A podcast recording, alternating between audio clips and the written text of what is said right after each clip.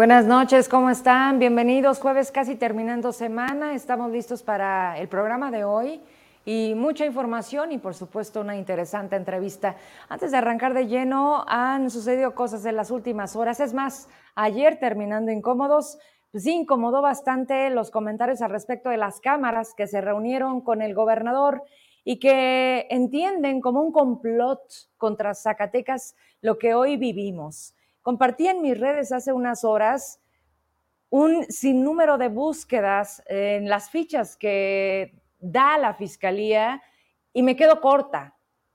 Y eso es un complot. Y lo digo porque se molestaron los empresarios, los sectores eh, se ofenden al decirles que, ¿qué propuestas llevaban ustedes? ¿Qué le exigieron al gobernador? ¿Qué se va a hacer de aquí en adelante? ¿Cómo le hacemos para hablar bien de Zacatecas? Pero yo antes les pregunto, pero sobre todo los invito. Y nada más, este, sí, no quiero que me salgan con que no se escuchó, porque luego no me sale igual. Luego vuelvo a agarrar aire y se me olvida lo que dije al principio.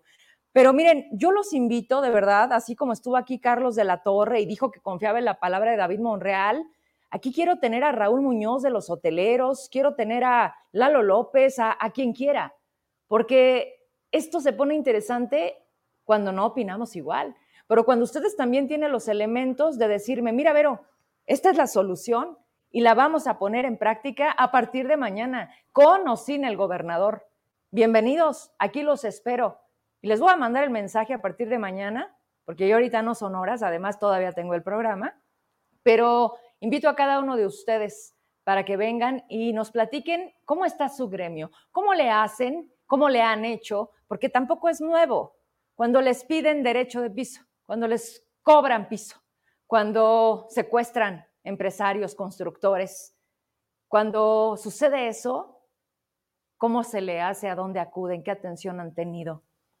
Y eso es lo que nos interesa, por supuesto, con lo que es la prudencia de lo que representa hablar de estos temas, pero yo confío en que no son igual que un gobierno, que quien les cuestiona, en mi caso mi trabajo y lo que me obligo a hacer a la ciudadanía, de dar voz a todos los sectores y por supuesto a ustedes, bueno, ustedes sí vengan y le den la cara a Zacatecas porque por algo, pues también son los presidentes, porque estar en el ámbito público como ustedes, bueno, representa esto, hablar por los suyos, por su gremio, por sus sectores y por lo que tanto nos duele hoy que se llama Zacatecas, pero no puedes opinar si ni siquiera viven aquí.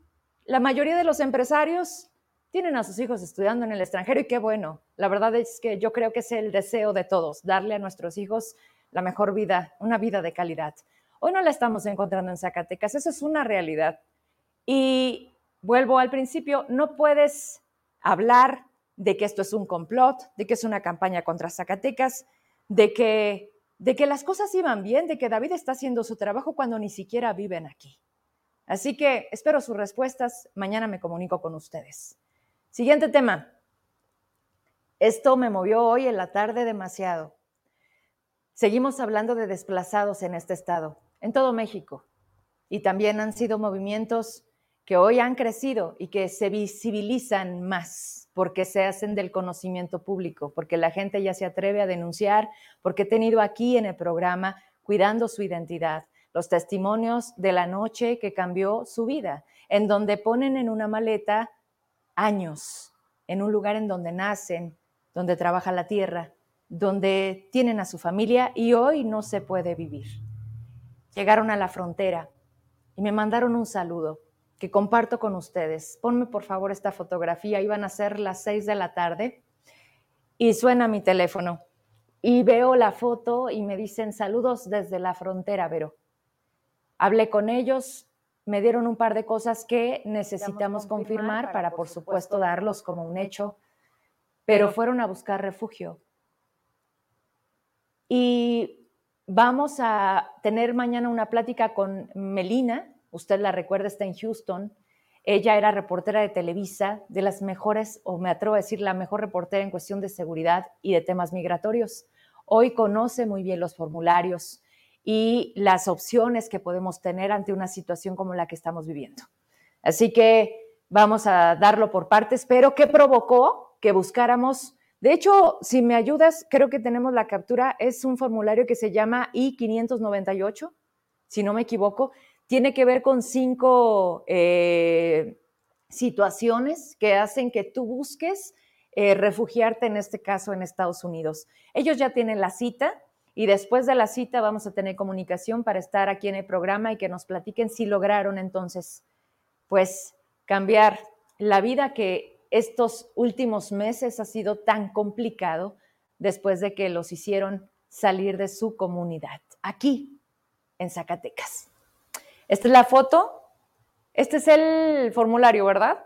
Miren, le voy a dar lectura a lo que usted tiene en pantalla, así se llama tal cual, asilo, aviso. Se efectuó, hay que decir también una cosa, ha habido cambios, se ha regulado todo esto en las últimas semanas, de eso quiero que me hable Melina. Dice, efectivo el 15 de noviembre de 2022, los solicitantes de asilo afirmativo ahora podrán presentar un formulario I-589, solicitud de asilo y suspensión de remoción en línea. Otra cosa, tienes que estar ahí en la frontera, tienes que ir de manera presencial, esto no se puede hacer a distancia. Y estos son los motivos por los que te pueden dar refugio quienes sufren persecución por raza, religión, nacionalidad, pertenencia a un grupo en particular y opinión política. Hasta ahí le quiero dejar porque esto nos da para un programa y lo vamos a hacer. Regresamos a cuadro. Me voy con algo que de verdad no puedo entender ni explicarles. Ayer entro vía telefónica con el secretario de Obras Públicas del Ayuntamiento de Zacatecas porque justo una denuncia me dicen, oye, pero tienen meses arreglando el puente de que conecta Soriana a Tres Cruces, a Fobiste. Este, pues, ¿qué están haciendo? ¿no? Entonces busco a la autoridad, les pido que me tomen la llamada y ayer usted escuchó al arquitecto Báez y le digo, oiga, ¿qué andan haciendo? ¿Por qué no acaban? Y me dice, estamos prácticamente dándole mantenimiento a todo porque ya tiene tantos años, pero sí me llama mucho la atención el tiempo que ya lleva la obra, pero sobre todo que no vemos a gente trabajando, como si no urgiera. Pero hoy pasa algo que cambia todo. Hoy atropellan a una mujer de alrededor de 35 años. No quito ni la responsabilidad de un lado ni de la otra, porque es una vía que no debes de atravesar de esa manera y que lo hace todavía con niños, porque lo he visto. Y porque aún y cuando está de manera normal el puente, hay quien decide no usarlo. Y a unos metros tienes el paso a desnivel que también conecta la misma zona, y a unos metros más, por ahí por la Chevrolet, ¿no? Por donde está la Traviata, una cosa así, hay otro puente. ¿Es caminar más? Sí, pero es tu vida.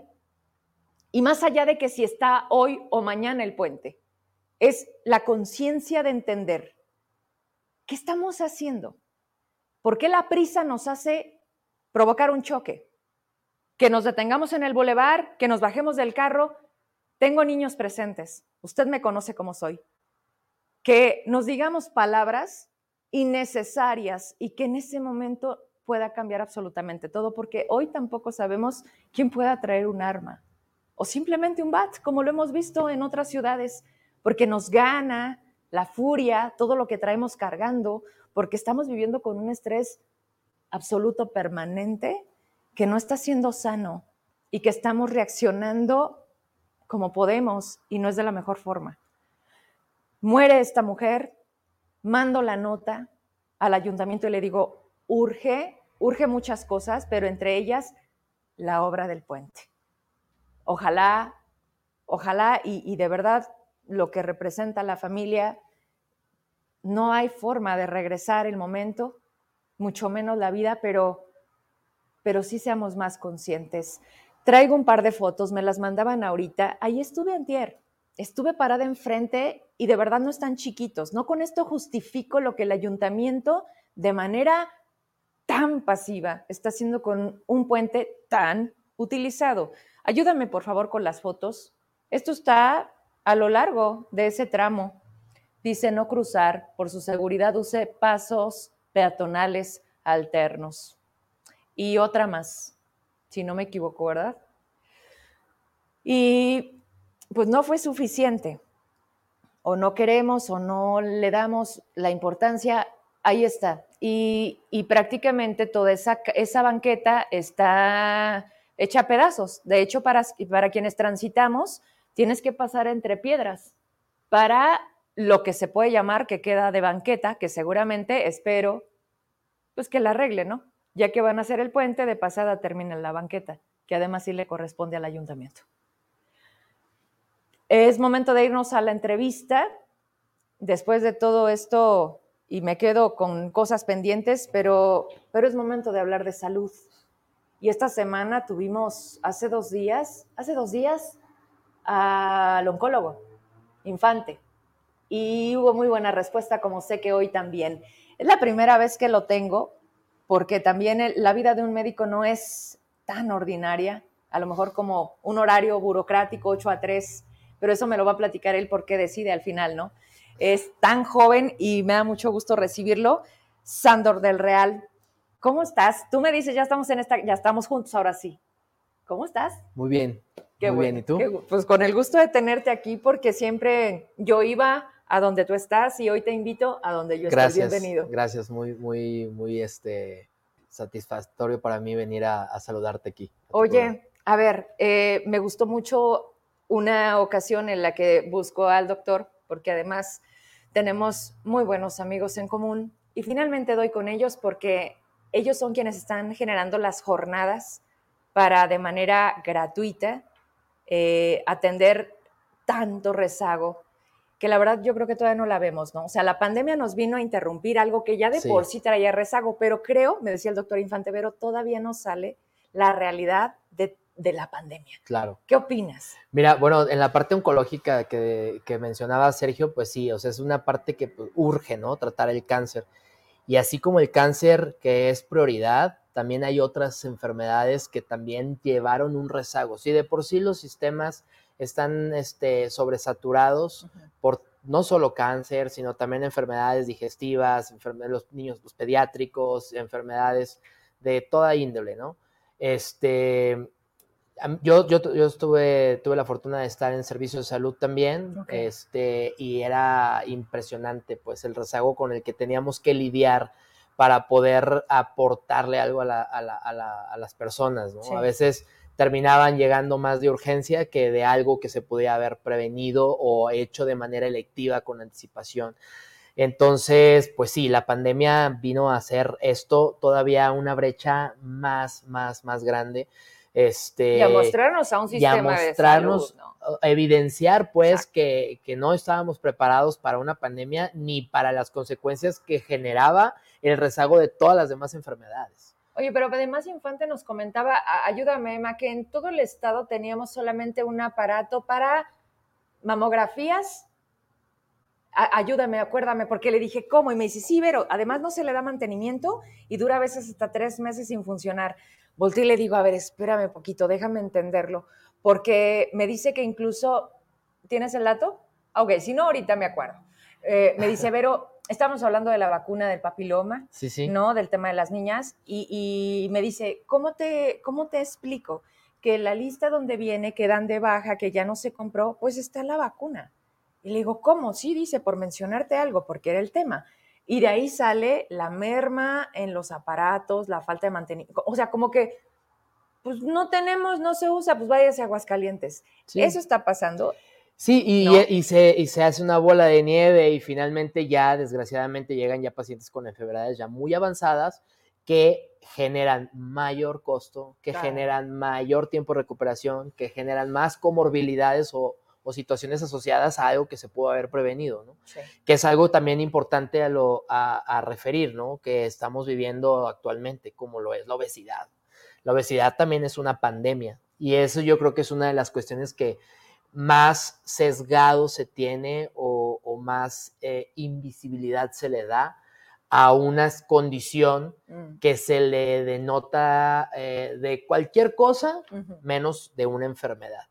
Y igual, la pandemia vino a causar estrago en eso, eh, a generar mayores índices de sobrepeso, mayores índices de obesidad, estaba todo el mundo con el estrés encima y pues nada más encerrados. Pues encerrados comiendo, era ansiedad, porque además es que hay mucha consecuencia que desata, no, no, no justifico, pero de verdad el tema de la obesidad, ahorita que lo dices, es una pandemia que no le hemos querido dar la dimensión y el nombre que realmente es. Eso llega a ti.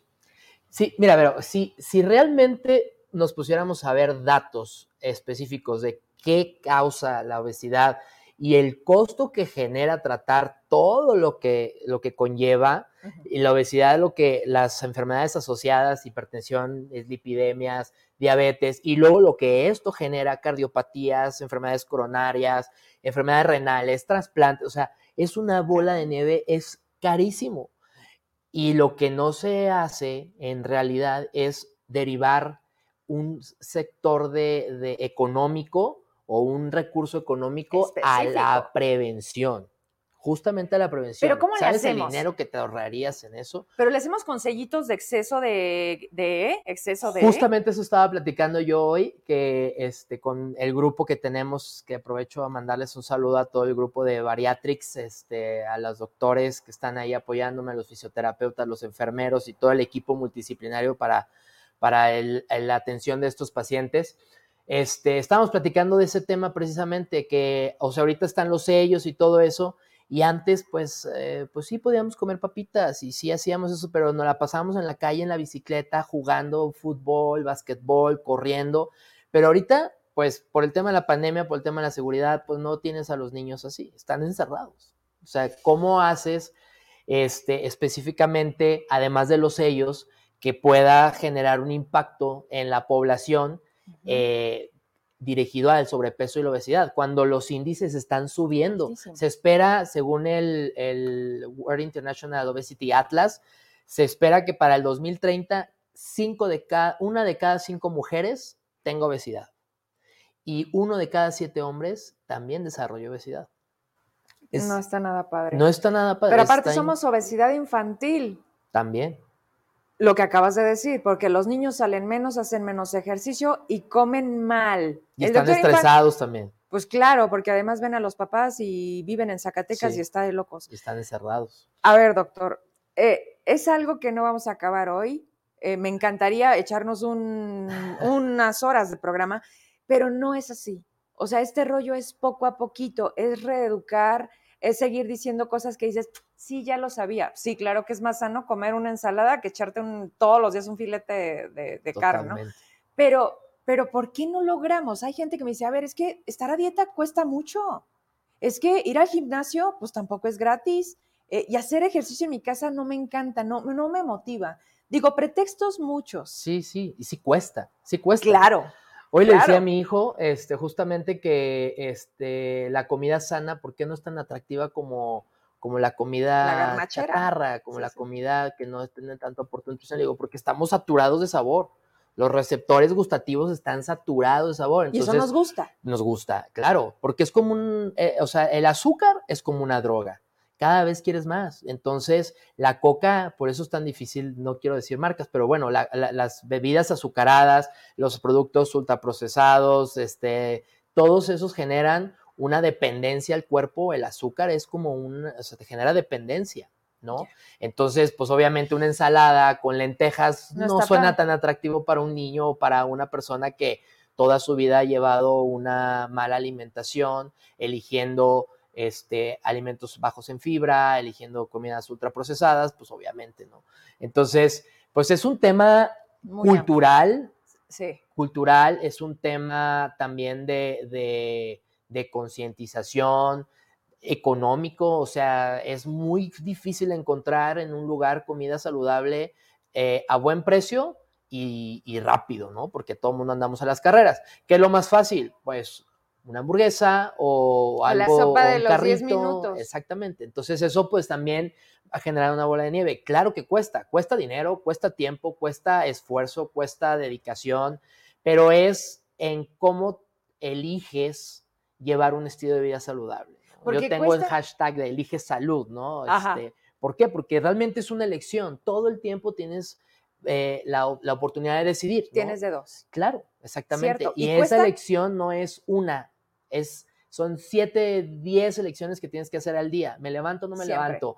Híjole, ¿lo preparo o no lo preparo? O bueno, eh, ¿lo compro o no me lo compro? Ese tipo de cosas son del diario y es cambiar el chip, estar en, ese, en esa concientización, porque finalmente a lo que deriva es a una enfermedad. qué? Se enferma el intestino, se enferma el sistema metabólico. Sabemos que con la edad el, metabolismo va cambiando. Después de los 35 años disminuye 10% el metabolismo y así nos vamos década por década hasta que el metabolismo ya no es el mismo que cuando tienes 16 años y te puedes comer una hamburguesa y no te pasa nada. Entonces, finalmente esto, el tener un buen un adecuado sueño, tener adecuada este, actividad física, elegir saludablemente los alimentos, este, estar emocionalmente también eh, es, ¿Cómo le haces con el tema salud mental? Sí, exactamente, que también es, es importante. Llevamos todo el tiempo, estamos estresados, el cortisol todo el tiempo está estresado y es una retroalimentación de hormonas, tanto positiva como negativa, con todas las hormonas motilina, secretina, gastrina, todas las que les digo siempre en consulta. Las todas las, las hormonas peptidointestinal vasoactivo, grelina, insulina, eh, o sea, glucagón, todo esto conlleva a que pues el sistema digestivo se enferme.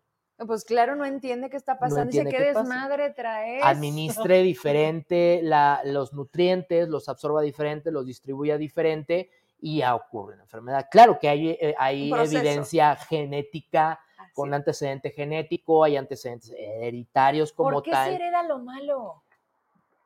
Pues también te heredan cosas buenas, ¿no? Pero es elección. De hecho, o sea, no significa que si tienes antecedente de tu familia, que todos tienen enfermedad diabética, diabético, tengo amigos que me han dicho, oye, toda mi familia es diabética, ¿yo voy a ser diabético? Claro. Si tú lo decides, ¿no? O sea, tienes la oportunidad de decidir cambiar ese patrón, cambiar esos hábitos y darle la vuelta. Tienes un factor de riesgo. No significa que sea un dedazo que lo vas a tener. ¿Verdad? Está el factor genético, está el factor ambiental, desde luego, está el factor edad, está el factor emocional, están los factores hormonales, están los factores, son muchos, muchos factores que pueden derivar en que el cuerpo se enferme. Y es lo más importante, decir que la obesidad es una enfermedad y no romantizar un cuerpo de elección, porque a veces se, hoy estaba viendo una, una, foto de Calvin Klein no por eh, eh, los estilos de, físico, pero estaba el antes y el de ahora, ¿no? Y, es importante este, sí ver las diferencias que puede haber entre cuerpos, pero no romantizar el hecho de que eh, es una elección estar así, porque es, es una enfermedad, pero es una enfermedad y se puede prevenir y tiene tratamiento. ¿Ok? Hay tratamientos, hay muchos nutriólogos que tienen tratamientos específicos, hay muchos médicos capacitados en manejar este, con medicamentos la obesidad y existen también los tratamientos quirúrgicos cuando ya todos estos o han fracasado o no tienen... ¿Es el este, famoso bypass? Sí, este, hay, hay muchos, muchas técnicas. Está el bypass y del bypass hay varias abordajes distintos. Está el mini gastric bypass, está el bypass de una anastomosis, que aquí lo hace mucho un amigo que se llama Miguel Flores. Está el bypass este, en una anastomosis pero al duodeno, que se llama SADI. Está la manga gástrica, por otro lado. Están los balones, están este, las derivaciones bilioentéricas. Hay muchas cuestiones, o sea que al momento de modificar la anatomía, cambia el metabolismo. Por eso también ha ido cambiando un poquito el término de bariátrico, procedimiento bariátrico a procedimiento metabólico, porque va enfocado a hacer una reestructuración del metabolismo, de la cuestión en cómo pasa el alimento, la rapidez con la que pasa, las hormonas que se estimulan y cómo se reestructura. Por ejemplo, la manga gástrica, la porción que se quita del estómago, ahí va más la grelina, que es la hormona del hambre. Entonces, la, se quita y los pacientes manejan un poquito mejor la cuestión de la saciedad y, el hambre, lo que puede llevarles o ayudarles a que con los cambios del estilo de vida, porque esto sí es algo súper importante, que la cirugía no es la panacea, la cirugía no es el hilo negro para, para, para detener esta pandemia, sino que es un adyuvante junto con una serie de, cosas que ahí en el grupo de, de, en el que nos encontramos nos ayudan, ¿no? Los fisioterapeutas con, pues obviamente la adaptación, ejercicios respiratorios, de pared abdominal, hipopresivos, todo lo que conlleva el antes, el durante y después de la cirugía. La cuestión nutricional es importantísima también, ¿no? Desde el antes, también la preparación, y después cómo va a ser la administración de, calorías, de suplementación de proteínas. Es una nueva vida. Es una nueva vida, claro. O sea, quien elige operarse es porque va a elegir cambiar de vida. Pero, pero fíjate, lo que estoy entendiendo ahorita con todo este tramo que vamos platicando, eso podría ser como lo final, porque, porque no es magia. y, Si, no resuelves lo que te hace comer, que al final se traduce en, esto que no puedes controlar, pero que además no entiendes, que es, quiero comer. Sí. ¿Por qué? No, no tengo hambre, pero necesito comer. Se llama ansiedad. Depresión. O sea, por todos estos sentimientos mal enfocados, no sé cómo traducirlo. Canalizados. Mal canalizados, te enfermas, pero terminas en la comida. ¿Qué pasa en nuestra cabeza? que siente que es haciendo algo que no necesariamente es tener hambre, te, te, calma. Mira, todo esto va enfocado en las hormonas que nos dan placer, ¿verdad? Este, dopamina, serotonina, y bueno, todo esto es una maraña de hormonas que unas se regulan a unas, otras se caen mal y cuando se eleva una baja la otra y así, ¿no? Entonces, definitivamente hacer actividades que nos generan placer puede este, llevarte a una dependencia, ¿no? Lo que sucede con las drogas. Ese es el ejemplo más claro, ¿no? Claro, claro. O sea, eh, hay un consumo de drogas, se dispara la dopamina, el cerebro lo siente como que es lo wow y finalmente después te lo vuelve a pedir. Entonces, cuando nosotros canalizamos esto, por eso también es muy importante el tratamiento con psicología y en ocasiones con psiquiatría antes de las cirugías. Yo no, eh, es importante eso antes de cuando se hace protocolo. Yo no llego contigo y te digo, ¿sabes qué? No puedo bajar de peso, ya lo intenté, mete cirugía. O sea, tú no, tú no eres irresponsable de decir. Primero, primero te vas con psicología, vas con fisioterapia, vas con nutrición, vas con trabajo social, vas con todo, todo el equipo que estamos ahí, ¿verdad? Todo el mundo. Esa es tu forma de te conocemos, claro, esa es la forma en que nosotros lo hacemos. Este, porque sabemos que va es una enfermedad multifactorial.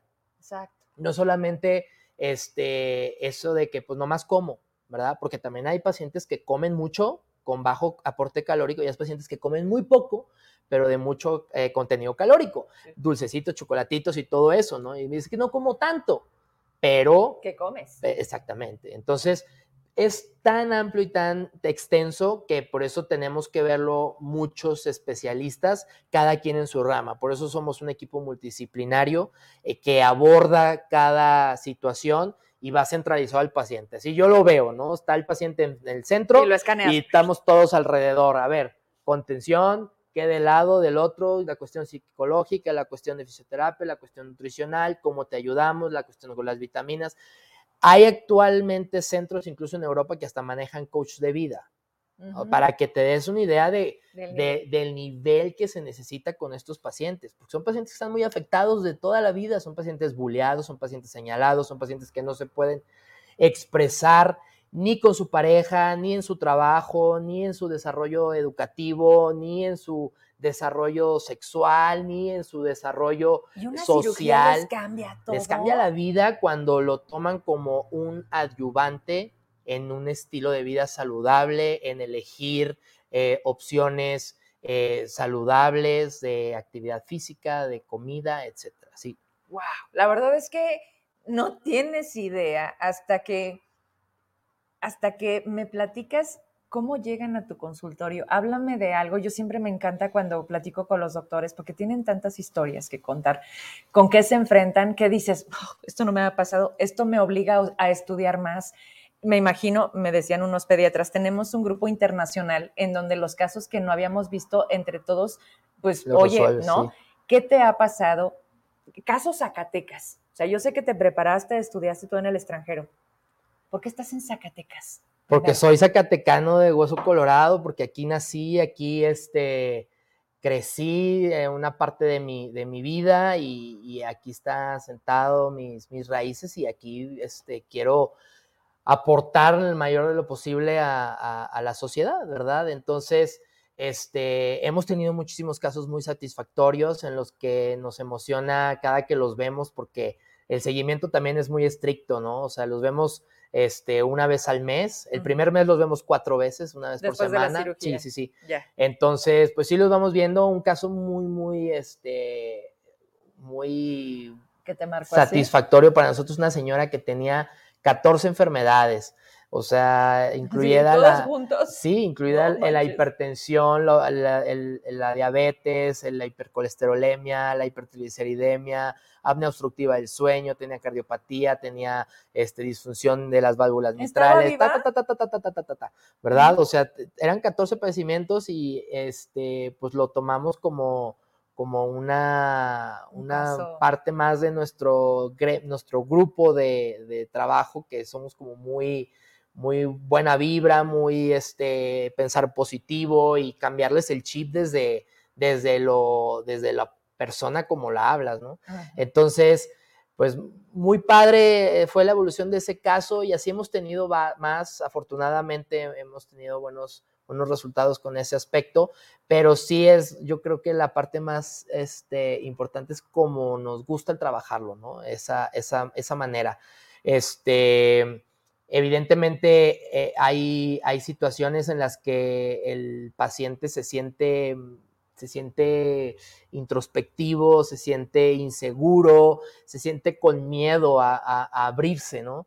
Entonces, una de las cosas que no se habla, la obesidad, es que siempre uno puede, es muy fácil llegar a juzgar cómo llega a ese, a ese, ese punto en el que a lo mejor ya no alcanza a abrocharse los zapatos, a lo mejor este, ya no sabe qué hacer para bajar de peso y, no hay una institución o no hay los recursos humanos o los recursos económicos para poder ayudar a estos pacientes en el sector salud, por ejemplo, ¿no? En el que puede, pueda decir el gobierno, oye, pues es más fácil tratar la obesidad que tratar el trasplante que derivó de la insuficiencia cardíaca, que derivó de la diabetes, que derivó de la obesidad. Entonces, este, eso es un punto importante y, se, señala al paciente, ¿no? Entonces, eh, solamente el paciente sabe qué ha tenido que vivir para poder llegar a ese punto. Entonces, es, difícil entenderlo. Ya cuando te metes en el estudio, cuando vives de, primera, de primera persona este tema en, la familia y lo que conlleva no solamente en, que es una enfermedad, sino el, potencial riesgo de que, de que sea alguien en tu familia que esté en el riesgo de que pueda darle un derrame cerebral o que pueda darle un infarto y tener que tomar esa decisión de decir, sabes que esto está mal, porque no solo es eso, sino la cuestión psicológica, ¿no? De no me queda el vestido y el tema ya psicológico, emocional que, afecta a la persona, ¿no? Sino... Fuera de la obesidad. Fuera de la obesidad. Ahorita que estabas diciendo eso, ok, estamos hablando de estas personas que tienen estos cuadros y que, y que no hemos entendido que la obesidad exactamente ha sido siempre una pandemia. Y por otro lado, digamos, quien no tiene como tal obesidad, pero que tampoco entiende qué está pasando consigo, sí. ¿no? Verte al espejo, no verte al espejo, o sea, no reconocerte, no quererte, como dices, muchos casos de estas personas han tenido toda su vida, pues eh, la burla, eh, la pena, el, que siempre criticamos esto, ¿no? Oye, ya estás más gordito, oye, ya estás más flaquito. Esto es también social, muy fuerte, ¿no? Y, y, y, ay, doctor, eh, por eso, por eso le digo, ¿sabes qué? Me funciona más que vengas al estudio porque no es lo mismo que tenerte atrás de una pantalla, porque además cuando consulta yo sentía que volvía al pediatra tuve que ir con él porque traía ahí un tema, este, y me encanta porque me explica, ¿no? Hace el dibujo y dije... Me gusta dibujar. Dije, no, pero además lo explicas, mira, esto se llama y esto es por esto, y si tú no haces esto, va a pasar esto. Entonces le digo, te necesito en el programa, te agradezco mucho que hayas venido. Gracias por invitarme. Sé que estamos cerrando el día y que la jornada a veces es pesada y más para ustedes. Dime, por favor, dónde estás, dónde está ese equipo interdisciplinario que, atiende a Zacatecas. Con mucho gusto. Mira, estamos ubicados en la Torre B, en el segundo piso de la Torre B de la Clínica Nápoles. Estamos ahí en la Torre Medical Hub, eh, Clínica Nápoles.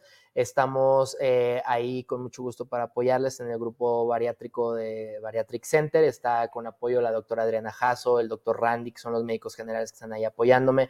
Está César eh, Karina, los enfermeros, está Isa, Daniel, los este, fisioterapeutas, Ara como trabajo social, Evelyn, la nutrióloga, está Santiago de repuesto de, este, de ayudantías, está también pues el equipo de, administrativo, eh, Marla, sí, claro, este, Rodrigo, Entonces, es todo un equipo que cada quien aborda su tema y eh, trabajamos todos de la mano en conjunto. Estamos ahí para, para ayudarles en lo que se pueda. ¿Y en redes cómo te encontramos? En redes me encuentran como doctor-del-real. Doctor del Real en Instagram y en Facebook estoy también como Doctor del Real. Algo que se me esté pasando, que creas importante decirle a la gente que está conectada, me avisa si tienes alguna pregunta del público, porque la verdad es que no he, no he estado viendo comentarios, pero sí, sí aprovecho una pregunta para despedir al doctor. Interesante, qué importante actividad las jornadas de salud. Oye, ¿para cuándo? Estamos para, programados para febrero. Sí, ¿verdad? Para 11, 12. 12 de febrero, sí. Estas jornadas estamos también aprovechando el, comercial. Estamos muy contentos porque este, han, tenido mucho apoyo y también hemos tenido pacientes de, obesidad y sobrepeso ahí eh, haciendo jornadas, este, junto con el doctor Juan Manuel Cortés, el doctor Ernesto Torres, el doctor Salvador López, el doctor Carlos este, el traumatólogo que eh, incluso viene de, México a apoyarnos, igual parte del equipo de ahí de, de, Bariatric Center también nos ayudan ahí en, las jornadas, este, el doctor David Ramos. Entonces, se, ha hecho muy buen grupo y, ha estado muy interesante con más de 60 consultas en un día y hay pacientes que ven hasta a los cuatro, a los cuatro o cinco juntos, este, porque traen todo. Y ese es el tema, ¿no? Prevenir, eh, evitar eh, atender un caso ya grave, evitar atender un caso que ya está este, con un, retraso en ese tratamiento, ¿no? Que es mucho de lo que también me interesa siempre cuando, cuando hablo de esto en mis redes sociales es, pues si tienes el tema de la vesícula, pues no te expresa que se complique. Si tienes una hernia, no te expresa que se complique. Espera o sea, aquí. Consultorio que me dijiste que llegó una persona y te dijo, oiga, este, pues, la vesícula me la quita por favor platícale al público cómo le respondiste, ¿no? O sea, aquí hay dos, sí se la quito, pero... Sí, yo nunca les digo de que te tienes que operar ya, ¿verdad? Porque se me hace un tanto deshonesto, se me hace como ventajoso, pero siempre les pongo eh, las cartas sobre la mesa. Si hay un tema de piedras en la vesícula eventualmente y ya tuviste síntomas, eventualmente va a volver a pasar, si no cambias la rutina que llevas y eventualmente va a derivar en una complicación de pancreatitis o que ya pase al conducto principal como una coleocolitiasis, ¿no? Entonces estos temas pues es, es mejor, es más económico, es más rápida la recuperación, es un día en el hospital en vez de tres, cuatro, cinco, ¿no? Lo que lleva a una complicación. Entonces, pues ahí está sobre la mesa, igual la hernia, ¿no? O sea, pues te puedes operar electivo o te puedes operar de urgencia. La diferencia está en, el tiempo, exactamente. Que decides ir no cuando ya te estás muriendo. Oye, hay una y lo mismo es con la obesidad. Lo mismo con la obesidad. La obesidad también, o sea, se puede manejar electivo antes de que se complique a hipertensión, diabetes, eh, infartos, eventos cerebrales vasculares. Dice Jolis Sorano, costo de cirugía pues depende, ¿no? Es variable, es variable, este, de acuerdo a los estados, es variable, es variable de acuerdo al procedimiento, al tipo de procedimiento. Generalmente, eh, mucho, mucho del costo de los procedimientos va enfocado al material. Eso es, material especializado que conlleva grapeo de, los órganos intestinales, en este caso el estómago o, el yeyuno, la parte del intestino delgado, para hacer las uniones o hacer los cortes. Son dispositivos un tanto elevados de costo y, varía entre paciente y paciente. Por eso se hace el diagnóstico previo para más o menos dar un presupuesto de cuánto pueda llevarse, pero se puede llevar de unas 5 a 7 grapeos, por ejemplo, y ese grapeo puede llegar a ser costoso. El, el, el, bypass y la manga gástrica, que son los principales, bueno, y el balón gástrico, andan alrededor entre los 50 el balón, 50, 60 la manga gástrica entre los 80, y, 80, 90 y el bypass entre los 100, 120. Varía paciente y paciente, pero pues ahí más o menos es este, entre el equipo el equipo, este, no solo multidisciplinario, sino el equipo quirúrgico, ¿no? Porque también entra el anestesiólogo, el ayudante, el instrumentista, el técnico de la paroscopía. Es un mundo de gente. Este, obviamente los, los instrumentos, eh, los, los costos quirúrgicos, los costos hospitalarios, los medicamentos y el seguimiento. El seguimiento lo tenemos nosotros dentro del protocolo de manejo, el seguimiento está un año precisamente porque nos interesa mucho que el seguimiento sea muy, muy cercano al paciente, muy, muy este, estrecho con el paciente, porque pues mucho sucede eh, y mucho pasa con los miedos de los pacientes con este tipo de cirugías de obesidad, que, oye, pues es que me operaron de una manga gástrica, pero pues ya volvió a subir de peso, operaron de bypass, pero pues no le sirvió. Mucho deriva no en el que sea culpa del doctor o de la técnica, sino deriva en el seguimiento, ¿no? A lo mejor. ajá, exactamente. Estás comiendo bien.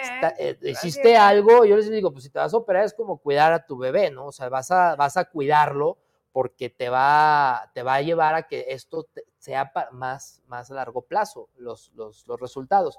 Entonces, el seguimiento lo hacemos semanal durante el primer, segundo mes y posterior a esto lo hacemos ¿no?